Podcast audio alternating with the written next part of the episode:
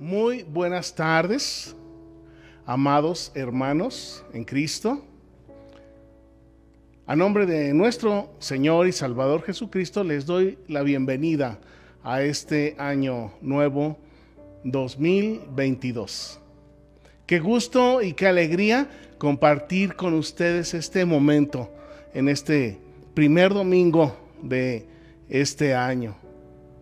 Este año Gracias a Dios que lo hemos comenzado con la bendición de Dios y nos alegramos de que cada uno de ustedes se encuentren con salud, con la bendición, gozando del amor de nuestro Señor Jesucristo. El día de hoy vamos a iniciar una serie de estudios y de mensajes relacionados con la primera carta del apóstol Juan. Y el día de hoy también yo voy a proponerles un objetivo de año nuevo, una meta que lograr, que conseguir, un cambio en su corazón, en su forma de pensar, ahora que estamos iniciando este año. El día de hoy el mensaje se titula Compartiendo su luz compartiendo la luz de nuestro Señor Jesucristo. Oremos. Padre, en este momento venimos a tu presencia con acción de gracias y venimos a través de nuestro Señor Jesucristo y de su Santo Espíritu y te damos gracias porque en nuestro Señor Jesús nos has hecho nuevas criaturas. Gracias Padre porque las cosas viejas pasaron y aquí todas son hechas nuevas. Y así el día de hoy también estamos iniciando un año nuevo. Y te damos gracias, Padre, porque tu amor, tu misericordia está con cada uno de nosotros. Pero en este día, Señor, vamos a meditar en compartir tu luz, en compartir tu amor, en compartir tu perdón, en compartir tu misericordia. Padre, yo te ruego que esta palabra no caiga en saco roto, sino que dé fruto en el corazón de cada uno de mis hermanos que están aquí con nosotros en tu casa de oración y también en el corazón de cada uno de nuestros hermanos que están con nosotros en forma virtual. Padre, gracias te damos en el nombre precioso de Jesucristo nuestro Señor. Amén. Pues bien, hermanos, Siempre en los primeros días de enero nos proponemos algún nuevo objetivo. Seguramente que usted ya tiene los suyos. Yo el día de hoy le voy a proponer un objetivo. Mire usted, sucede en las relaciones humanas que ofendemos y que nos ofenden. Cuando no somos hijos de Dios, sin ningún miramiento, ofendemos a los demás. Cuando nosotros ya somos hijos de Dios, es muy similar la situación. Muchas veces sin querer, muchas veces por error, lamentablemente muchas veces de manera deliberada ofendemos a los demás. Muchas veces también somos ofendidos. A veces, quizás por alguna razón o por algún motivo, muchas veces sin causa. Pero en este año nuevo yo le voy a proponer compartir la luz de nuestro Señor Jesucristo, compartir el amor de nuestro Señor Jesucristo, compartir el perdón de nuestro Señor Jesucristo, compartir su misericordia, compartir su gracia. De manera que vamos a entrar en la palabra del Señor en la primera carta de Juan, en el capítulo 1, en el verso 7, dice, pero si andamos en luz, como Él está en luz, tenemos comunión unos con otros y la sangre de Jesucristo, su Hijo, nos limpia de todo pecado. Nuevamente, si andamos en luz como Él está en luz, tenemos comunión unos con otros y la sangre de Jesucristo su Hijo nos limpia de todo pecado. Sucede muy frecuentemente que cuando nosotros ofendemos a alguien, es más fácil pedirle perdón a Dios que a la persona que ofendimos. Sucede que cuando alguien nos ofende, es más fácil quejarnos con Dios que perdonar a la persona que nos ofendió. El apóstol Juan, en su evangelio, nos habla acerca del amor de Dios para cada uno de nosotros. El apóstol Juan nos habla de la deidad de nuestro Señor Jesucristo y del amor como una de las principales virtudes, si no es que la mayor. Como dice en Primera de Corintios 13, la virtud del amor es la mayor virtud de la deidad de nuestro Señor Jesucristo. El día de hoy vamos a empezar una serie de estudios y de temas relacionados con la primera carta de Juan. El apóstol ya había escrito el Evangelio en el cual nos habla del amor y de la deidad de nuestro Señor Jesucristo. El apóstol ya había escrito el Apocalipsis. Y ahora en este momento redacta esta carta a las iglesias que están ahí alrededor de, en la zona de Grecia, y empieza a hablarles acerca del amor, efectivamente, sí, pero también empieza a hablar de una situación que está aconteciendo en las iglesias que están fundadas en fe y en amor, en la verdad de nuestro Señor Jesucristo. Y lo que estaba sucediendo en las iglesias es que se estaban infiltrando falsos maestros. Y esos falsos maestros estaban dentro de la iglesia y muchos de ellos ya se empezaban a separar de la iglesia, separándose de la doctrina enseñada por nuestro Señor Jesucristo. Estos falsos maestros en el siglo II llegaron a ser conocidos como los gnósticos. Estos hombres y mujeres que no eran verdaderos cristianos, ellos tenían ciertas ideas y ellos pensaban que toda la materia es mala. Es decir, los árboles son malos, los cerros, el mar son malos, nosotros por ser materia somos malos. Eso es lo que ellos pensaban. Por el otro lado también pensaban que todo espíritu es bueno. Y nosotros sabemos que hay espíritus que son de Dios y sabemos que hay espíritus que no son de Dios.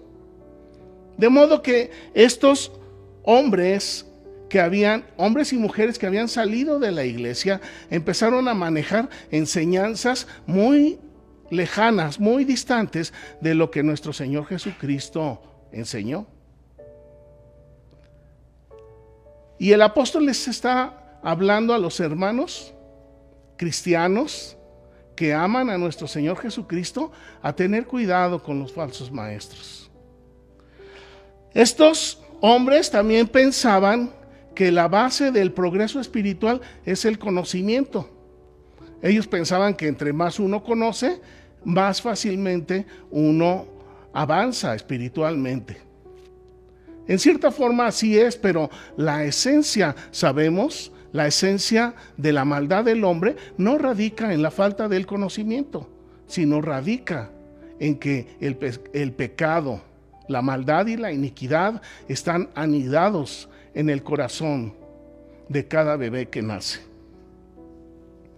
Según estos hombres, estos falsos maestros que estaban metiéndose en las iglesias, según estos hombres, ellos decían que nuestro Señor Jesucristo no había sido realmente de carne y hueso. Porque si la materia es mala, entonces el Señor no podía haber sido de carne y hueso. Y también ellos sostenían que Cristo era como un fantasma. Fíjese qué ideas tan equivocadas. En el Evangelio, Juan nos explica con toda sencillez, con toda profundidad, cómo nuestro Señor Jesucristo, siendo Dios, dejó su trono y vino a nacer en carne y hueso para padecer igual que usted, igual que yo, y después para compadecerse de esta forma de cada uno de nosotros. Estos falsos maestros también sostenían que nuestro Señor Jesucristo tenía una doble personalidad, que a veces aparentaba un cuerpo humano y a veces aparentaba un cuerpo espiritual, lo cual es completa y absolutamente falso. Estas falsas enseñanzas siguieron dispersándose y aún se manejan en la actualidad. Pero nosotros creemos en la palabra del Señor. Nosotros creemos que Él nació como un bebé de carne y hueso y que limitó su deidad, su personalidad, a ser igual que uno de nosotros. Y así vivió y fue tentado y así fue crucificado, pero sin pecar. Estos falsos maestros, al manejar que nuestro Señor Jesús tenía dos personalidades, erraron grandemente y enseñaron también al mundo a errar. Y también hicieron daño en la iglesia y siguen haciendo daño en la iglesia. Esto de la doble personalidad a muchos nos ha pasado. A muchos que están o que estamos en la iglesia nos llega a suceder. Manejamos una personalidad para acercarnos a Dios y manejamos otra personalidad con las personas que nos rodean. ¿A usted le ha pasado eso? Y muchas veces la gente no solamente usa dos disfraces, sino dos, tres, cuatro o cinco, muchos disfraces. En el trabajo soy de una manera y en la casa soy de otra manera, con los vecinos me comporto de otra manera, con mis enemigos me comporto de otra manera y luego cuando vengo a Dios lo hago de otra manera. Esto no agrada al Señor. Esto no debería de ser así para el Hijo de Dios. Para el Hijo de Dios hay una sola personalidad y esa personalidad es la que nos imparte nuestro Señor Jesucristo, ya que Él es nuestra identidad, Él es nuestra identificación, Él es el que nos muestra la forma de ser realmente. Y esa forma de ser debería de ser la misma y debe de ser la misma cuando nos dirigimos a Dios y cuando nos dirigimos a los demás, sin importar si es en la casa, en el trabajo, en el vecindario o en la escuela. Así como Dios no cambia, también Él espera que nosotros seamos de una sola pieza, que seamos hombres y mujeres sinceros en todas las áreas de nuestra vida. Así es que cuando manejamos una doble personalidad, estamos saliendo de lo que nos dice aquí la palabra del Señor. Dice, si andamos en luz como Él está en luz, tenemos comunión. ¿Qué es la comunión? La comunión es compartir ideas respecto a algo con los demás. La comunión es que dos o tres o cuatro o cinco tengamos una misma idea y que la compartamos. Si todos nosotros tenemos la idea de que nuestro Señor Jesucristo es nuestro Salvador, la comunión entonces sucede cuando ustedes y yo estamos de acuerdo en que por nuestros propios méritos no podemos llegar a la presencia de Dios, sino solamente a través de su Hijo Jesucristo. La comunión sucede cuando todos manejamos una sola personalidad. Y esa personalidad que manejamos cada uno de nosotros está gobernada por el Espíritu de Cristo. Cuando todos estamos gobernados en la iglesia, en la familia por el Espíritu de Cristo, entonces tenemos comunión. Es muy diferente, por ejemplo, en una situación de trabajo en donde trabajamos con gente que no conoce a Dios. Sí tenemos una cierta comunicación, tenemos una cierta relación interpersonal, pero la comunión solamente se da entre aquellos que compartimos las virtudes que nuestro Señor Jesucristo nos ha dado. La comunión entonces se relaciona con el amor, con la misericordia, con el perdón de nuestro Señor Jesucristo. Dice aquí que si andamos en luz, en la luz de nuestro Señor Jesucristo, como Él está en luz, como nuestro Señor Jesucristo es luz, entonces tenemos comunión. Cuando nosotros tenemos comunión con los demás, es porque nosotros anticipadamente ya hemos establecido una relación de sumisión con nuestro Señor Jesucristo. Si nosotros no establecemos una sumisión delante de nuestro Señor Jesucristo, no podremos tener comunión con los otros hermanos de la iglesia. Ahí entonces es una iglesia en la cual no hay comunión y solamente hay gente reunida. Y muchas veces esta falta de comunión lleva a dobles, a triples personalidades en las personas lo cual no es del agrado de nuestro Señor Jesucristo. Ahora, mire usted, dice aquí que si nosotros estamos en luz, como Él está en luz, tenemos comunión unos con otros, con los hermanos. Ya entendimos que cuando nosotros establecemos una relación de sumisión con nuestro Señor Jesucristo, entonces estamos preparados, listos para bendecir a los demás a través de la comunión. Pero entonces dice aquí la segunda parte de este verso, la sangre de nuestro Señor Jesucristo nos limpia de todo pecado. La sangre de nuestro Señor Jesucristo nos limpia de todo pecado cuando nosotros, esto es una condicionante, ¿eh? escúchelo bien, cuando nosotros estamos en comunión con los demás. Y les decía que les propongo el perdonar, y el pedir perdón para este año. Cuando nosotros ofendemos a alguien, muchas veces nos ponemos a orar, aunque estemos peleados con los demás. No sé si usted lo ha hecho, pero yo sí lo he hecho. Tengo que ser sincero con ustedes.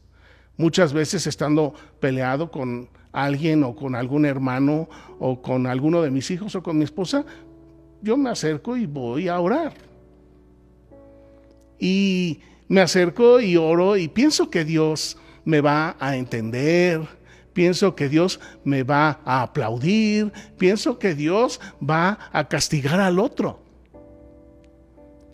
Pero la verdad es que cuando actuamos de esta manera nos estamos engañando a nosotros mismos. Si usted tiene un pleito con su esposa, con su esposo, con sus hijos, con el pastor, con los hermanos de la iglesia. Y haciendo caso omiso a ese pleito, usted se acerca a la presencia de Dios. Su presencia es desagradable a Dios. Peor aún sucede cuando nosotros no queremos perdonar a alguien o cuando nosotros no pedimos perdón y nos acercamos a Dios y le decimos, mejor perdóname tú, Señor. Pero para obtener el perdón de Dios, primero necesitamos estar en comunión con nuestros hermanos. De manera que en este momento ya podemos entender que andar en la luz de nuestro Señor Jesucristo es andar en su amor, en su misericordia y en su perdón. Y si usted está en el amor de Cristo, en la luz de Cristo, en la misericordia y en la gracia de nuestro Señor Jesucristo, usted está capacitado. Usted tiene el poder de perdonar y también el poder de pedir perdón. Y después de que usted ha pedido perdón, después de que usted ha perdonado, ahora sí, usted puede venir al Padre para pedirle perdón por lo que usted haya hecho. Y nuestro amoroso Padre eterno le perdonará por medio de la sangre de nuestro Señor Jesucristo. De modo que ese poder que necesitamos para perdonar o para pedir perdón viene de nuestro Señor Jesucristo. Para usted que es hija de Dios o para usted que es hijo de Dios, permítame comentarle. En algunas ocasiones me ha tocado tratar con gente que prefiere morirse que perdonar. Me ha tocado tratar en una ocasión con una señora que estaba en el hospital y estaba muy enferma de sus huesos, de artritis y de cáncer y sus familiares me pidieron que orara por ella y yo me acerqué a hablar con la señora y le pregunté si ella estaba en paz con los demás. Y ella me contestó que ella no los iba a perdonar, que prefería morirse y que me fuera yo de ese lugar. Después, cuando me acerqué nuevamente a sus familiares ahí afuera del cuarto en el que ella estaba ahí en el ISTE, ellos me dijeron, ¿y qué podemos hacer? Yo les dije, no hay nada que hacer si la señora no desea ponerse en paz con cada uno de ustedes. Tristemente, pues esta señora murió sin perdón, sin perdonar. Murió de artritis y de cáncer por haber negado el perdón a la gente de su familia. Y por haber negado ese perdón, tampoco ella pudo recibir el perdón de Dios. Mis hermanos, no permitamos que esto ocurra en nuestra familia. No permitamos que esto ocurra en nuestra mente y en nuestro cuerpo. Porque nuestro Señor Jesucristo es el que nos da el poder para perdonar. Yo entiendo perfectamente que humanamente muchas veces es difícil, muchas veces es doloroso, es triste. Pero si usted está en Cristo, la luz de nuestro Señor Jesucristo ha transformado su corazón ha transformado su mente, ha transformado sus pensamientos. Y la comunión es cuando nosotros perdonamos, pedimos perdón al que ofendimos y entonces llegamos a un acuerdo. Y cuando nosotros estamos de acuerdo con los que nos rodean, entonces podemos venir confiadamente al trono de la gracia para alcanzar misericordia y socorro para el momento de la dificultad. Así es que, mis hermanos, yo les invito en este inicio de año. Quizás usted está pensando, este año me gustaría tener un mejor trabajo. Quizás usted está pensando, este año me gustaría comprarme una casa o un carro o comprar ropa nueva. Yo lo invitaría a que reconsidere sus objetivos para este año 2022 y le invito a que se proponga el perdonar a los demás, el pedir perdón cuando usted llegue a ofenderlos. Y de esta manera usted tendrá amplio perdón a través de la sangre de nuestro Señor Jesucristo. Mire usted en Mateo en el capítulo 6 y en el verso 14, palabras de nuestro Señor Jesucristo, Rey de Reyes y Señor de Señores, dice, a usted y me lo dice a mí en esta tarde. Porque si perdonáis a los hombres sus ofensas, os perdonará también a vosotros vuestro Padre Celestial. Mas si no perdonáis a los hombres sus ofensas, tampoco vuestro Padre os perdonará vuestras ofensas. De modo, hermanos, que definitivamente hay ocasiones y circunstancias en las que algunas personas no alcanzan el perdón de Dios. Y el perdón de Dios no lo alcanzamos cuando nosotros no estamos en comunión con los demás, cuando nosotros no compartimos la luz de nuestro Señor Jesucristo. El perdón de nuestro amoroso Padre eterno no lo alcanzamos cuando nosotros previamente no hemos perdonado a los que nos han ofendido o cuando nosotros previamente no hemos pedido perdón a quienes hemos ofendido. Yo me he puesto a pensar, ¿cómo sería mi familia? ¿Cómo sería mi matrimonio? ¿Cómo serían mis relaciones de trabajo, mis relaciones escolares? Aún cómo serían mis relaciones con el gobierno, con los vecinos, si en lugar de ser soberbio y altanero, pensara más en los demás, si pensara usted más en perdonar y en pedir perdón, su corazón estaría lleno de amor, de gozo y de paz y tendríamos comunión en nuestra iglesia, en nuestra familia tendríamos comunión unos con otros, compartiríamos ese amor, esa paz, esa alegría que nos, nos da nuestro Señor Jesucristo. No tendríamos por qué estar aislados, ni tendríamos por qué estar engañándonos a nosotros mismos de que Dios nos va a perdonar cuando nosotros no hemos querido perdonar. Así es que, mis hermanos, este año 2022 es una nueva oportunidad. Las cosas viejas pasaron. El 2021 ya quedó atrás con todos sus problemas y dificultades. El día de hoy, usted y yo tenemos una nueva oportunidad para aprender a perdonar, para aprender a pedir perdón, para cambiar nuestra forma de ser con los demás. No podemos decir que amamos a Dios si no amamos a los que tenemos alrededor. Y no podemos amar a los que tenemos alrededor si el amor de Cristo, su luz, no está en nosotros. Así es que mis hermanos, yo les invito, recibamos la luz, el amor, la misericordia de nuestro Señor Jesucristo y compartámosla. Padre, a esta hora te damos gracias por este año que nos permites iniciar.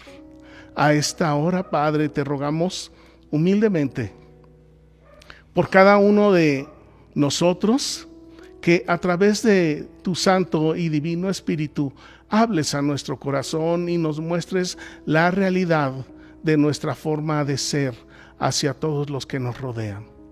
Hemos visto, Señor Jesús, que cuando tú nos das vida nueva, también nos das luz y nos das el poder de perdonar y de pedir perdón y de cambiar nuestra forma de comportarnos con los que nos rodean.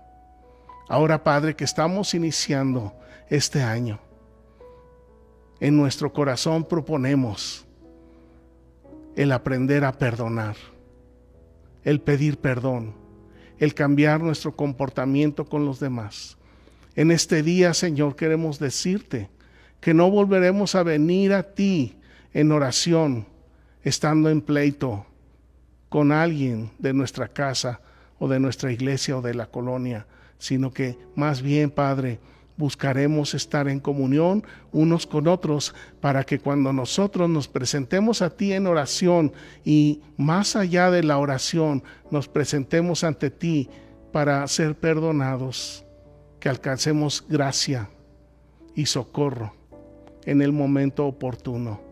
gracias a tu amor con el cual nos capacitas. Gracias Padre te damos por tu Hijo Jesucristo, quien entregó su vida por nosotros. Amén. Mis hermanos, bienvenidos a esta nueva vida en Cristo Jesús, Señor nuestro.